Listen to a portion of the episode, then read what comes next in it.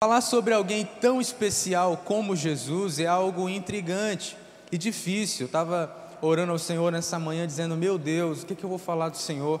Eu sei que o Senhor fez tantas coisas, o Senhor é tão grande para nós, mas falar de Jesus é algo que me treme na base, porque ele é o Rei dos Reis, Senhor dos Senhores, Ele é o leão da tribo de Judá, Ele é a estrela da manhã, é aquele que estava na criação do mundo, é aquele que morreu pelo mundo e deu o direito de vida eterna. Então, falar sobre Jesus é muito especial. E nessa manhã, eu quero começar falando sobre o Jesus da Bíblia. Muitas vezes as pessoas têm ideia da pessoa de Jesus apenas pelo que ouvem da sua família, desde criança. A pessoa diz assim: Você conhece Jesus? E as pessoas respondem: Sim, eu conheço. Desde criança eu vou à igreja, eu ouço que Jesus é o Senhor, eu ouço que Jesus faz maravilhas, mas o que ele tem feito na sua vida? E a pessoa então ela começa a dizer: Bom, eu não sei bem o que ele está fazendo na minha vida, mas eu conheço Jesus. Porém, nós sabemos que a presença de Jesus, quando nós encontramos Jesus de fato, a nossa vida nunca mais permanece a mesma. Quando eu entendo o sacrifício de Jesus na cruz, quando eu entendo o propósito pelo qual Deus enviou o seu Filho ao mundo, e eu abraço esse propósito, entendendo que a minha vida deve estar no centro da vontade de Deus, nesse momento, nós temos um virar de chave em nossas vidas e a gente começa a pensar diferente, agir diferente, viver diferente, e a gente não vive mais para nós mesmos, mas nós passamos a viver para Ele, para a glória dele, por Ele, porque por Ele e para Ele são todas as coisas. E quando eu olho para a Bíblia, eu vejo que muitas vezes as pessoas elas conhecem Jesus como nós falamos, apenas de ouvir falar mas nós devemos fazer que nem é, o grande homem que passou por grande tribulação, dizendo que antigamente os meus olhos, os meus ouvidos ouviam falar do Senhor, mas agora os meus olhos contemplam a face do Senhor Jesus.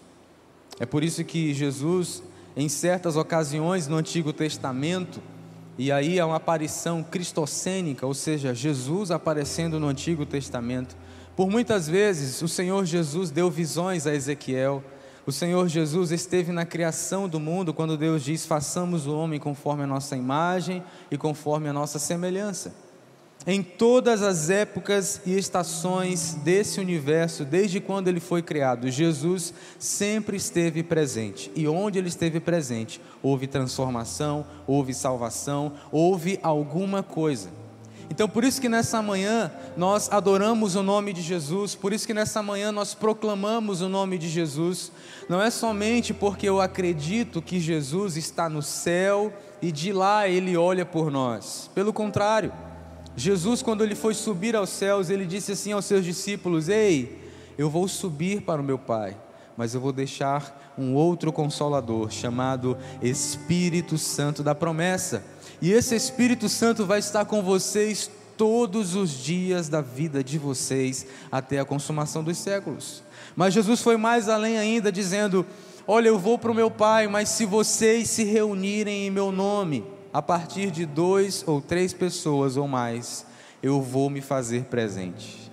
Então, nessa manhã, o Senhor Jesus está nesse lugar por causa de mim e de você, porque Ele ama estar no meio de pessoas. Você crê nisso? Ele disse isso para nós. É por isso que nós devemos nos alimentar da palavra de Deus, para que cada vez mais a nossa fé ela cresça, ela se fortaleça, para que eu acredite no sobrenatural daquilo que Jesus pode operar na minha vida. Mas quem é Jesus? Jesus vem do hebraico Yeshua ou Iroshua, o eterno salva ou o eterno é salvação. É um termo hebraico, é o nome do Filho de Deus. Ele se fez carne e habitou entre nós. Nós também podemos observar que várias profecias falavam de Jesus, principalmente no livro de Isaías. E o próprio Jesus Cristo leu o livro de Isaías lá na sinagoga, diante dos homens, quando os discípulos perguntaram qual livro o Senhor quer ler, Isaías. E Jesus lê o trecho: E ele foi moído por nossas transgressões, o castigo que nos traz a paz estava sobre ele, e pelas suas pisaduras fomos sarados. Ele lê também: O Espírito do Senhor Deus está sobre mim, pelo que me ungiu para proclamar liberdade aos cativos e também proclamar a liberdade aos que estão em prisões. Jesus falava de si mesmo. Imagine só Jesus lendo sobre o que ele haveria de passar, Jesus mesmo sendo Deus, mas lendo sobre aquilo que ele haveria de passar por pessoas que não valiam nada, pessoas que para a humanidade não valiam nada, mas para Deus, a Bíblia diz que Deus amou o mundo de tal maneira que deu seu próprio filho. Mas o interessante é que nós observamos Jesus apenas já exercendo a sua função como filho de Deus e o seu propósito na terra que era morrer por nós. Mas imagine comigo, Jesus nasceu de Maria. Maria era virgem. O anjo Gabriel chegou para ela e disse: Maria, você vai conceber um menino e você dará o nome dele de Jesus. E Deus escolheu você para fazer isso. E Maria então fica atordoada: Meu Deus, como se eu nunca me deitei com nenhum homem? E aí o anjo Gabriel disse para ela: Olha, o Espírito Santo de Deus vai conceber em você essa criança, para que não nasça da natureza humana e não tenha relações, para que não nasça em pecado. E exatamente isso aconteceu.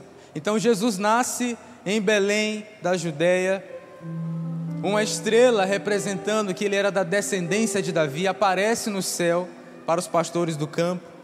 E eles vão, encontram Jesus, dão presentes. Jesus é saudado como rei. E então ele volta para Nazaré. E naquele momento, Jesus começa a crescer como uma humilde criança. Imagina Jesus correndo de um lado para o outro, Maria dizendo: Ei menino, calma, não derruba minhas coisas. Seu pai José dizendo: Vem cá, Jesus, vamos aprender aqui a como cortar uma madeira, vamos aprender aqui como medir, fazer uma mesa, uma cadeira, porque naquela época o filho deveria aprender a profissão do seu pai. Jesus então entra na, na pré-adolescência e eles voltam a Jerusalém para adorar no templo, mas quando chegam lá, eles perdem Jesus de vista e começam a procurar Jesus desesperadamente. E ao desistirem, de repente alguém diz: Ei, Jesus está ali, ó, no templo. Ele está com os homens, os sábios. E então, encontrando Jesus, Maria diz: Jesus, por que você fez isso, meu filho? Eu estou preocupada com você. Faz horas que eu procuro você. Jesus responde: Você não sabe, mãe, que eu estou aqui cuidando dos negócios do meu pai? porque a evidência de Jesus nunca foi fazer a sua própria vontade. E a Bíblia vai nos mostrar isso: que Jesus fazia a vontade do seu Pai Celestial. Em todas as evidências, e principalmente no Evangelho de João, nós observamos que ele evidencia isso. Eu não vim, eu não faço, eu não quero, mas tudo que eu faço, que eu tenho feito, é pela vontade do meu Pai Celestial. Então Jesus passa para a juventude, vive toda a sua vida adulta até os 30 anos. Quando é com 30 anos, ele chega diante de João, e é interessante porque João capítulo 1, versículo 29 vai nos dizer que Jesus chega para ser batizado, porque João batizava para arrependimento, e naquele momento, ele olha para Jesus e faz a declaração mais linda que eu acho que João faz na Bíblia. Ele diz: Eis o Cordeiro de Deus que tira o pecado do mundo. Eu não sou digno nem de desatar as suas sandálias. Mas Jesus então diz para ele: João, é preciso que eu me batize para que eu inicie o meu ministério. É necessário que isso seja feito para que a profecia se cumpra. Então, João batiza a Jesus. E Jesus sai das águas, e naquele momento uma voz do céu clama, dizendo: Este é meu filho amado em quem me comprazo. E nessa hora a Trindade Santa aparece, porque a voz de Deus Pai no, falando para o seu filho que está sendo batizado, e o Espírito Santo, em forma de uma pomba, pousa sobre Jesus, e naquele momento é evidenciado a Trindade, Deus Pai, Deus Filho, Deus Espírito Santo, descendo ali naquele momento tão importante para iniciar o momento mais crucial da caminhada de Jesus. Então nós observamos que, passando toda essa história, a gente sempre olha somente para esse episódio, mas Jesus viveu como qualquer um de nós. Ele enfrentou todas as dificuldades, ele enfrentou todas as tentações que nós passamos, mas em tudo não pecou para um propósito do qual nós vamos falar nessa manhã. E eu quero convidar você a abrir a sua Bíblia em Filipenses capítulo 2, versículos 5 a 8. Filipenses capítulo 2, versículos 5 a 8.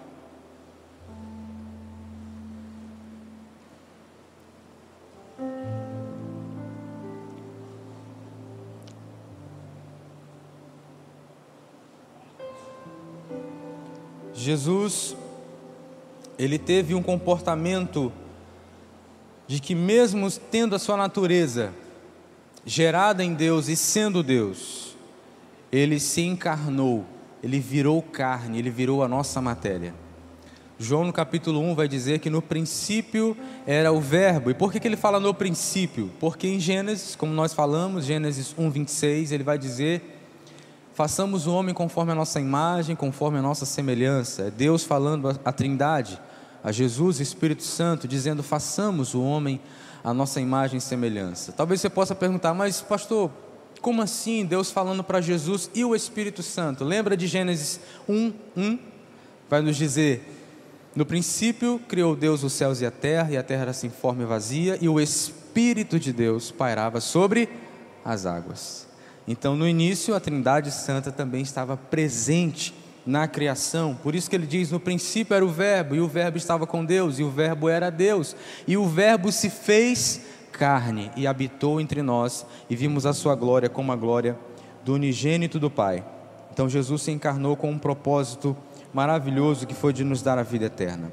Filipenses capítulo 2, versículos 5 a 8 vai nos dizer: Seja a atitude de vocês a mesma de Cristo Jesus, que, embora sendo Deus, não considerou ser igual a Deus, não fez disso algo a que devia pegar-se, mas esvaziou-se a si mesmo, vindo a ser servo, tornando-se semelhante aos homens, e sendo encontrado em forma humana, humilhou-se a si mesmo e foi obediente até a morte e morte de cruz. Quando Paulo escreve aos Filipenses, ele está falando primeiramente sobre humildade. Jesus, ele teve a atitude humilde de se desfazer da sua glória. Não havia nenhuma exigência da parte de Deus para que Jesus descesse, se encarnasse como nós somos, vivesse todo esse período de 30 anos sem manifestar a sua glória, se batizando, para poder salvar a humanidade. Não havia nenhuma exigência, Deus não exigiu de Jesus que ele fizesse isso. Mas a Bíblia diz que o amor de Deus foi tão grande. Diga assim comigo, tão grande. Mas diga mais forte, tão grande, que me amou primeiro. Muitas pessoas perguntam assim: Pastor, por que, que na hora que a gente está orando, e eu costumo acompanhar muitos novos convertidos, e a pergunta que mais me fazem é essa: por que, que quando a gente está orando, por que, que quando as pessoas estão orando na igreja, adorando a Deus, elas levantam as mãos, elas choram, elas, sabe, se derramam na presença de Deus? Eu queria entender isso. E a minha resposta sempre é a mesma: você nunca vai entender, você só pode experimentar. Sabe por que, que a gente faz isso? Sabe por que, que você está aqui nessa manhã? Não é porque você veio simplesmente para o culto da manhã, não é simplesmente porque alguém convidou você. Você está aqui porque Ele amou você primeiro, e por isso nós amamos a Ele, porque o seu sacrifício falou tanto ao nosso coração, tanto à nossa vida. O seu sacrifício reflete a vida eterna em nós, que nós estamos aqui nessa manhã adorando o Seu nome.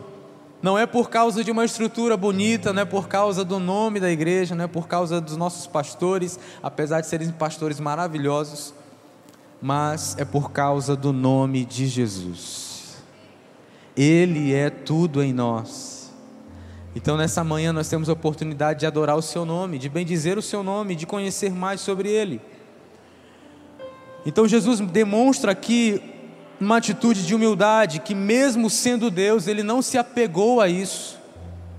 Jesus, mesmo sendo Deus Todo-Poderoso, coroado de honra e glória, sempre sendo o eterno Deus, Jesus desce à terra, se humilha, se faz a nossa forma, para que pudesse matar o pecado e o domínio do pecado sobre nossas vidas.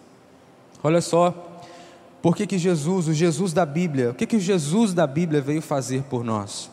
Veio salvar o que estava perdido. João capítulo 6, versículos 37 a 40, vai nos dizer: Todo aquele que o Pai me der virá a mim, e quem vier a mim eu jamais rejeitarei, pois desci dos céus, não para fazer a minha vontade, mas para fazer a vontade daquele que me enviou. E esta é a vontade daquele que me enviou, que eu não perca nenhum dos que ele me deu, mas os ressuscite no último dia, porque a vontade de meu Pai é que todo aquele que olhar para o Filho e nele crer tenha a vida eterna, e eu o ressuscitarei no último dia. Jesus, ele tem a vontade de sempre ter cada um de nós com ele para que ele possa apresentar a cada um de nós diante do Pai Celestial. Naquele grande dia, Apocalipse vai nos dizer que será aberto um livro, e nesse livro, a Bíblia diz e chama esse livro de livro da vida. E ela diz que naquele grande dia, Jesus, sentado no seu trono, vai abrir aquele livro, desatar o selo daquele livro e vai chamar nome por nome daqueles que estão escritos no livro da vida. Certa vez os discípulos expulsavam demônios, curavam enfermos e se alegraram com isso e chegaram regozijantes, dizendo: Jesus, olha só, nós expulsamos demônios, nós curamos enfermos, nós fizemos muitas coisas em Teu nome. E Jesus então responde para eles: Mas, gente, vocês devem se alegrar de verdade em ter os nomes escritos no livro da vida, porque naquele grande dia será aberto esse livro e vocês precisam estar com os nomes selados, escritos nesse livro. Você pode me perguntar, mas pastor, como é que eu faço para ter o meu nome inscrito nesse livro aí? Por favor, não me deixe de fora. Não fale comigo, fale com Jesus. É Ele quem é a ponte. Esse texto nos mostra que Jesus ele não veio apenas para fazer aquilo que Ele queria, mas Jesus veio para fazer a vontade do Pai Celestial. E a vontade do Pai Celestial é que nenhum daqueles que aceitaram Jesus, como nos diz em João capítulo 1, versículo 12, e todos aqueles que receberam Jesus, Deus Pai lhes deu o poder de serem chamados filhos de Deus. Se você já recebeu Jesus, você é filho, você não é bastardo, você não precisa estar sofrendo e nem afastado de Deus, porque, ah, não, eu sou muito pecador para estar diante de Deus, ah, não, eu já fiz tanta coisa errada, eu não mereço ser chamado de filho. Você já recebeu Jesus, então você é filho de Deus. Ninguém pode tirar isso de você, porque quem é filho é porque já teve um contato com o Filho de Deus, Jesus Cristo, e se torna filho por adoção através do sacrifício de Jesus a vontade do Pai Celestial, de Deus Pai, que amou tanto o mundo, o amor dele foi tão grande, que amou cada um de nós, independente de nossos erros e falhas, porque se dependesse dos nossos erros e falhas, pode ter certeza, eu e você estaríamos completamente perdidos. Mas eu faço das minhas palavras as de Paulo, mas graças a Deus que nos deu vitória em Cristo Jesus porque é através dele que eu tenho um contato direto com Deus.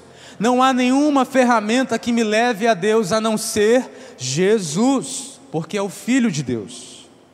Jesus veio para salvar o que se havia perdido. João capítulo 3, versículo 17 vai nos dizer: Pois Deus enviou o seu Filho ao mundo não para condenar o mundo, mas para que esse fosse salvo por meio dele.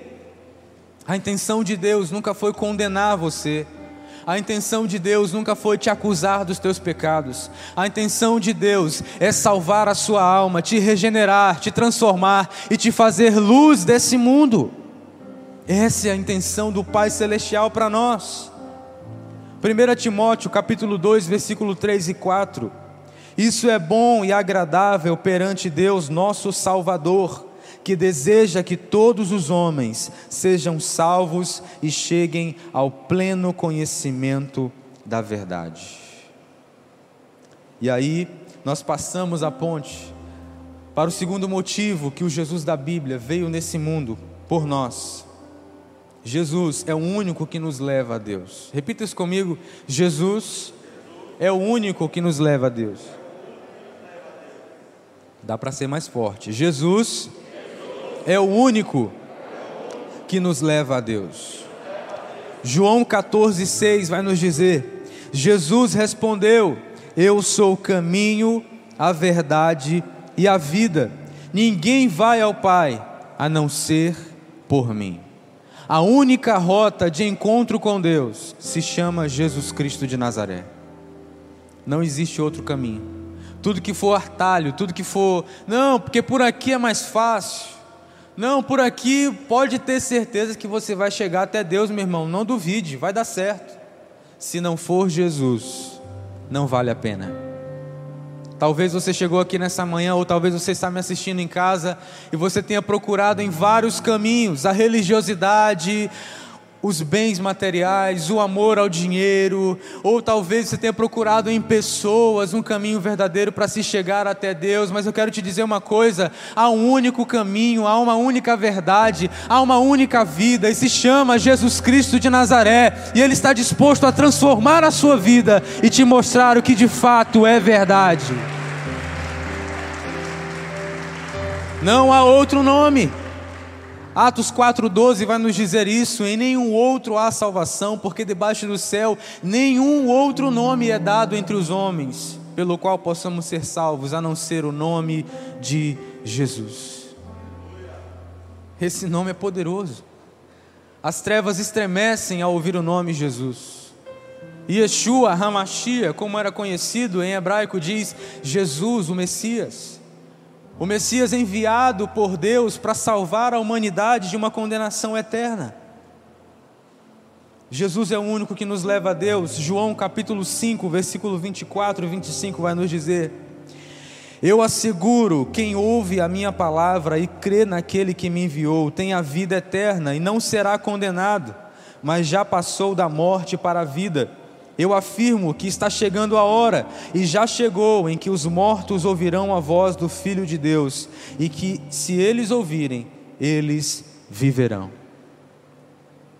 Se tem alguma coisa morta na sua vida, seja lá o que for, ah, pastor, meu casamento que está morto.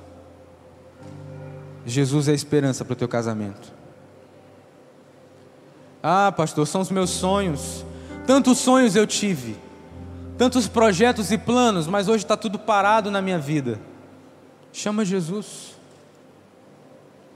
Ah, pastor, eu preciso de uma libertação, tem algo muito forte cobrindo a minha vida, eu preciso ser liberto. Chame por Jesus. Nessa manhã você tem a oportunidade de tocar na orla do manto de Jesus que nem fez aquela mulher.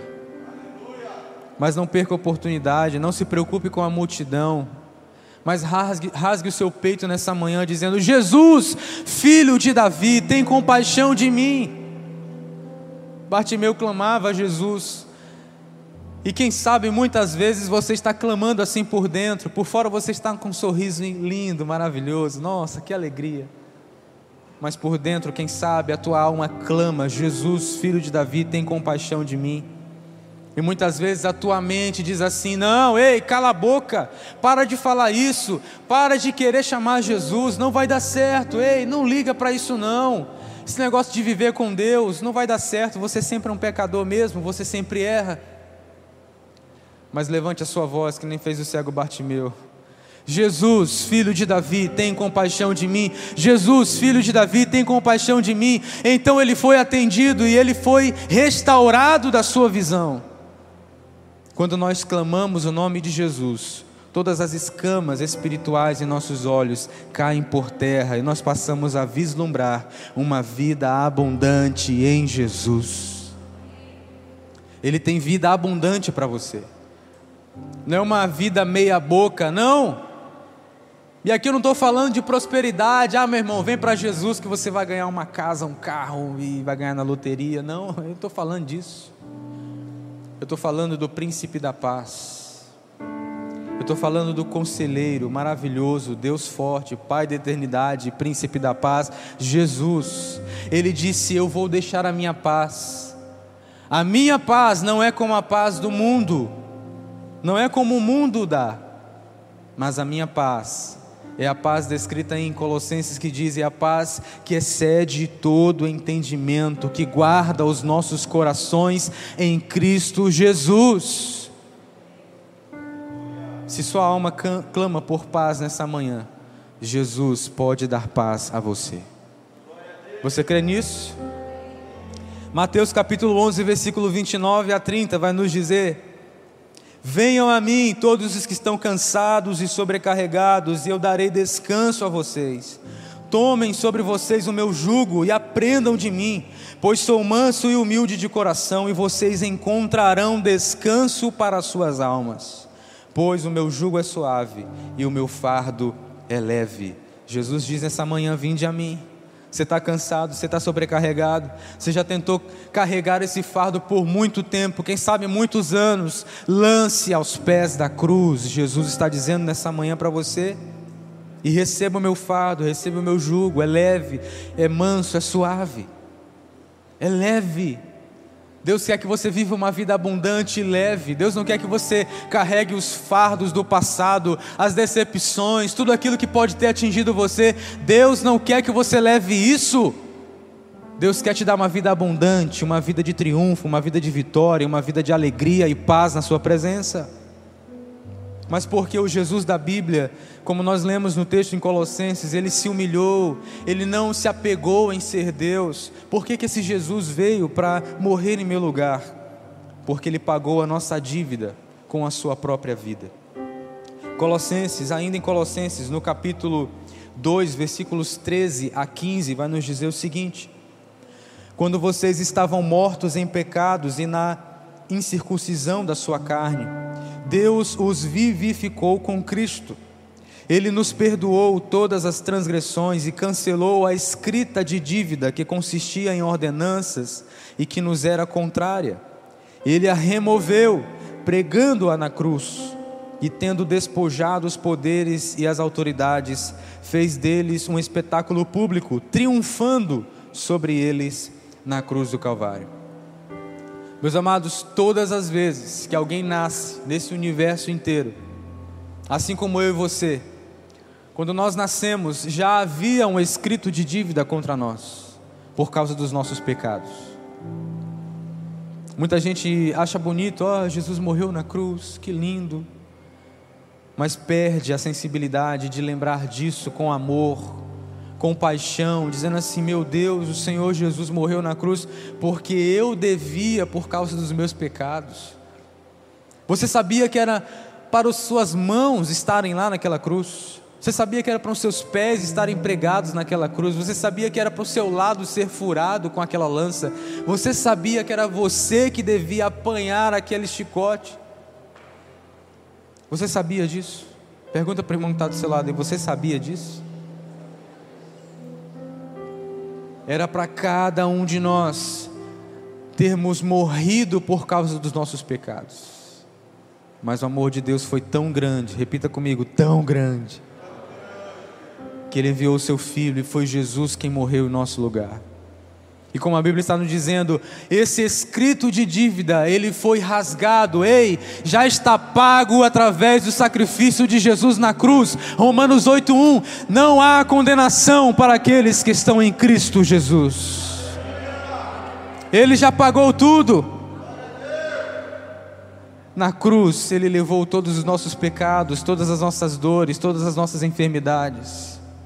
Não precisa ninguém carregar, dizer: "Ah, essa é minha enfermidade. Ah, essa, esse é o meu problema. Ah, isso é a, é a minha dor, é meu espinho na carne". Pare com isso. Jesus já levou tudo na cruz do Calvário. O escrito de dívida que era com você já foi cancelado. Se o diabo vier tentar te acusar na mente, dizer: "Ei, ah, agora tu está levantando as mãos". Quer dizer que agora você está levantando as mãos, é isso mesmo? Quer dizer que agora você está louvando, clamando o nome de Jesus, e o que você fez no passado? E o que você fez? Quer dizer que não vale mais? Você vai citar Romanos 8:1. Nenhuma condenação há para aqueles que estão em Cristo Jesus. Eu estou firmado na rocha chamada Cristo Jesus, e não há mais condenação para mim, porque através do seu sacrifício ele cancelou todo escrito de dívida contra a minha vida. Eu fui comprado por um preço muito alto. Você pode dizer isso? Bata no seu peito e diga assim: Eu fui comprado por um preço alto. Não há mais condenação para mim. Você precisa crer nisso. Romanos capítulo 4, versículos 23 a 25. As palavras lhe foi creditado, não foram escritas apenas para ele, mas também para nós, a quem Deus creditará justiça, a nós que cremos naquele que ressuscitou dos mortos, a Jesus, nosso Senhor. Ele foi entregue à morte por nossos pecados e ressuscitado para nossa justificação. Você crê nisso? Nós somos justificados através do sacrifício de Jesus. Observe bem uma coisa: nada do que nós fazemos, nada do que nós dizemos, nada do que nós podemos fazer para Deus, do momento em que nós aceitamos a Cristo Jesus, até o final das nossas dias, dos nossos dias, poderia nos justificar diante de Deus. Nada, absolutamente nada mas porque Jesus morreu em nosso lugar, levando os nossos pecados na cruz do Calvário, nós somos justificados através do seu sacrifício. Lembra do escrito de dívida? Ele foi cancelado e foi pago porque Jesus disse assim: Ei, eu já derramei o meu sangue. Esse pecado aí já foi apagado, foi lançado no mar do esquecimento. Agora você tem uma nova vida em mim. Por isso que Paulo dizia: Não vivo mais eu, mas Cristo vive em mim. Porque a vida que agora vivo, eu não vivo mais para mim, mas eu vivo por causa dele. Eu não vivo mais para mim, eu vivo por causa dele.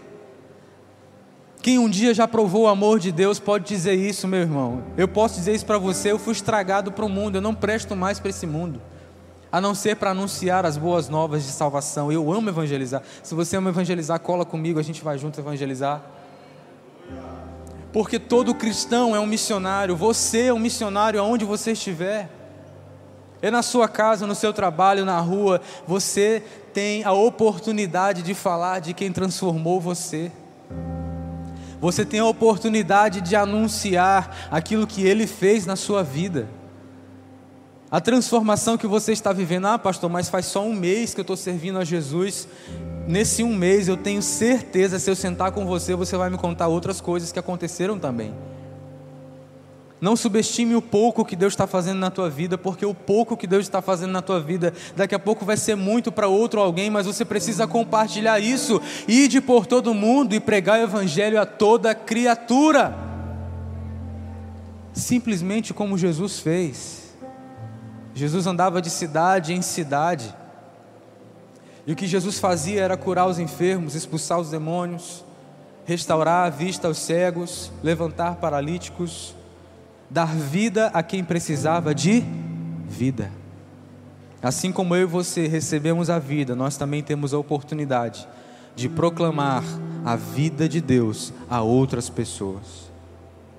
Enquanto eu estou falando aqui, eu tenho certeza que você lembrou de alguém que precisa ouvir essa mensagem. E talvez você possa ter pensado assim: rapaz, fulano de tal devia estar aqui para ouvir essa mensagem. Mas já que ele não está aqui, você é o responsável por levar essa mensagem a essa pessoa quando você encontrá-la. Vocês não têm noção do quanto a frase Jesus te ama faz a diferença numa vida de uma pessoa. Dias atrás, eu, estava, eu sempre tenho um devocional todo dia de manhã chamado Bom Dia com Deus. E um tempo atrás eu estava me perguntando, Jesus, será que alguém ouve esse negócio? E aí eu passei uma semana muito atarefado e não tive como gravar alguns dias. E eu recebi uma mensagem no Instagram de uma pessoa de outro estado do Brasil, São Paulo, dizendo assim: Pastor, você não sabe o quanto essa mensagem edificou a minha vida. Eu acabei de ouvir uma mensagem sua aqui que mandaram pelo WhatsApp e dizia que Jesus me ama, Jesus ele se importa comigo e eu estou sozinha nesse apartamento. Eu pensei em suicídio, Mas quando eu ouvi essa mensagem, a minha vida foi transformada. Eu fui impactada por essa mensagem porque eu descobri que alguém se importava comigo. Eu descobri que alguém me ama de verdade, independente de como eu seja, de como eu tenha, de, do que eu tenha feito. De... E ela escreveu um texto ali no Instagram. Eu fiquei assim, meu Deus, como isso faz diferença. A Bíblia diz que do nosso interior fluiriam rios de águas vivas. E água na palavra de Deus simboliza a própria palavra. Do seu interior fluirá palavras de bênção para muitas pessoas. Mas você precisa beber da principal fonte. Se chama quem? Jesus. Ele é nossa fonte de riquezas, nossa fonte de alegria, nossa fonte de paz, nossa fonte de descanso. Jesus é tudo em nós e nós precisamos beber dessa fonte para que do nosso interior fluam rios de águas vivas que alcancem pessoas aonde quer que nós estejamos. Se você crê nisso, diga amém. Mas por que que Jesus então ele veio, se humilhou, não se apegou em ser Deus, mas ele morreu uma morte de cruz, uma morte humilhante. Jesus morreu para nos dar o direito de vida eterna.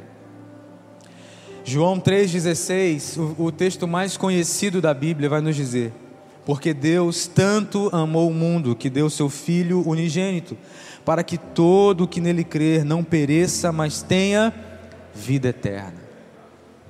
E, e ao contrário do que muitas pessoas pensam, vida eterna não é somente após a morte. Quando Jesus disse: Eu tenho uma vida abundante para vocês, Jesus estava falando de eternidade também. Então a vida eterna começa em uma vida abundante com Jesus aqui. Eu não preciso estar sofrendo, dizendo: Meu Deus, a minha vida eterna está chegando. A vida eterna já chegou, Jesus é a vida. Ele disse: Eu sou o caminho, a verdade e a vida. A vida que muitas vezes as pessoas pensam ter, ou quem sabe você chegou aqui nessa manhã, ou quem sabe você está me assistindo em casa e pensando assim: não, eu tenho uma vida boa, eu não tenho problemas, está tudo nos conformes. Mas eu quero dizer para você que, assim como talvez a sua vida esteja numa boa, sem problemas, tudo nos conformes, a vida de Nicodemos também estava da mesma forma. Na altura do capítulo 3 do Evangelho de João, Jesus tem um encontro com alguém que era muito sábio, que era doutor da lei naquela época, chamada Nicodemos. Nicodemos era uma pessoa de autoridade entre os israelitas. Mas uma coisa deixou Nicodemos incomodado. E é interessante que quando ele se encontra com Jesus, a conversa dele é dizendo assim: Eu sei que você é mestre. Eu sei que você é um profeta, porque ninguém faz esses milagres que você está fazendo aí, se não for através do poder de Deus. Nicodemos reconhecia o poder de Deus. Nicodemos conhecia Jesus e agora Nicodemos estava tendo um encontro pessoal com Jesus. Mas mesmo a vida de Nicodemos, estando tudo numa boa, estando tudo em paz, estando tudo nos conformes, Jesus disse a seguinte frase para ele: Nicodemos, ainda te falta uma coisa. Agora imagina um homem que tentava entender por que, que Jesus estava fazendo aqueles milagres, por que, que Jesus operava aqueles milagres, se ele era um profeta, se ele realmente era o Messias. Estava uma dúvida gigante na cabeça de Nicodemos e Jesus chega dando para ele uma resposta dizendo: Nicodemos, com todas essas suas dúvidas ainda te falta uma coisa. A Nicodemos pode ter pensado assim: boa, Jesus, agora esclareceu tudo. Ótimo. E Nicodemos então pergunta: mas o que, Jesus? O que que me falta? O que que me falta para eu tentar entender tudo isso? E Jesus responde: necessário te é nascer de novo. Aí Nicodemos ficou mais confuso ainda. Mas nascer de novo, será que eu vou ter que voltar ao ventre da minha mãe e depois nascer novamente? É isso que o Senhor está tá me dizendo, Jesus? Jesus responde: Não, Nicodemos. Quem é nascido da carne é carne, mas quem é nascido do Espírito é Espírito. E o que eu estou falando para você é que você precisa nascer da água e do Espírito.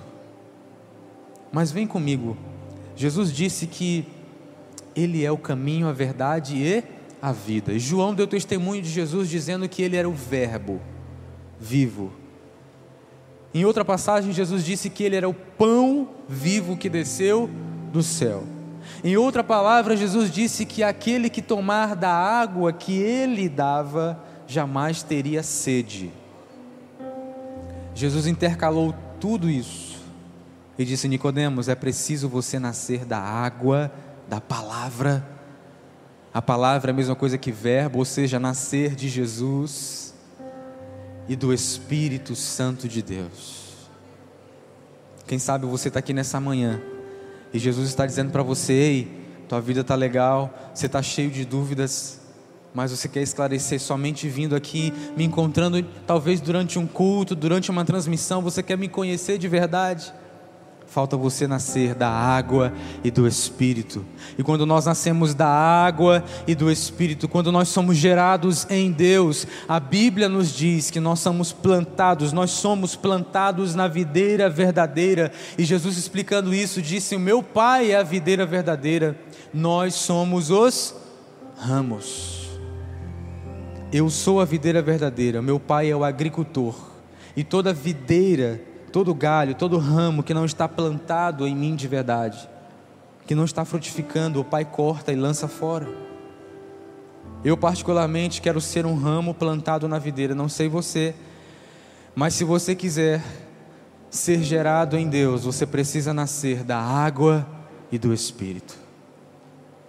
E quando nós nascemos da água e do Espírito, nós temos profundezas em Deus.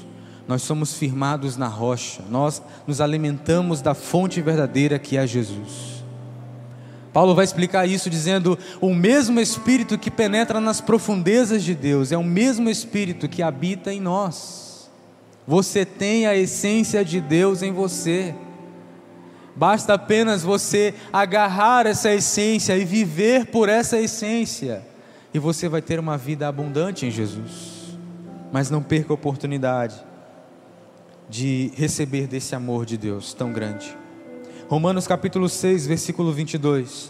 Mas agora que vocês foram libertados do pecado e se tornaram escravos de Deus, o fruto que colhem leva à santidade e o seu fim é a vida eterna. Deus nos chamou a uma vida de santidade. Santidade não é que você não peque, porque Romanos 3:23 vai nos dizer que todos pecaram e separados foram da glória de Deus. Todos nós pecamos e fomos separados. Mas Jesus, através do seu sacrifício, nos une novamente com quem? Com Deus Pai. Esse é o motivo do sacrifício de Jesus. João 17, versículo 3 vai nos dizer: Esta é a vida eterna que te conheçam um único Deus verdadeiro e a Jesus a quem enviaste. Mas por que que Jesus então ele se desfaz da sua glória? Ele não se apega em ser Deus.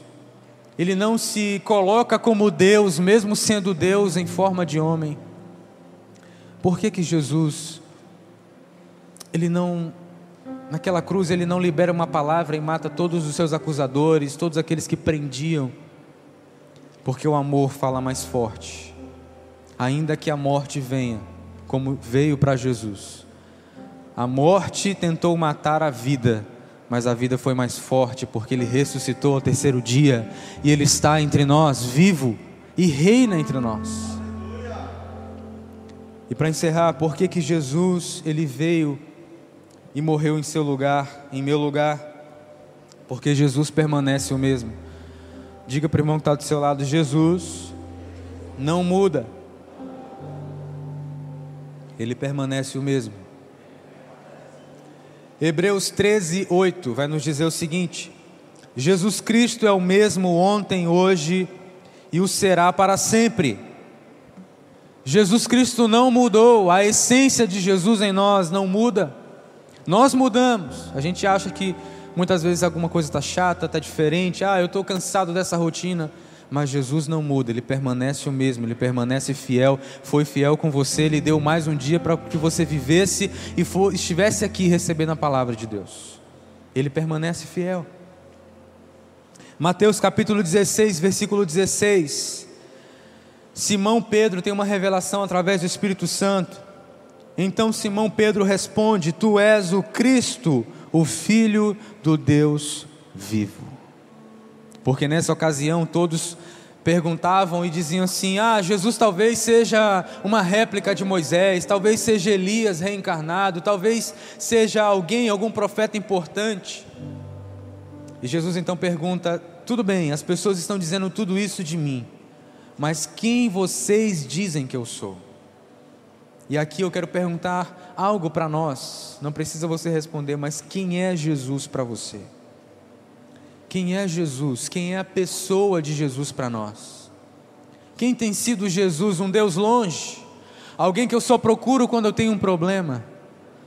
Ou será que ele tem sido o Cristo, o Filho do Deus vivo em minha vida e me trago vida eterna?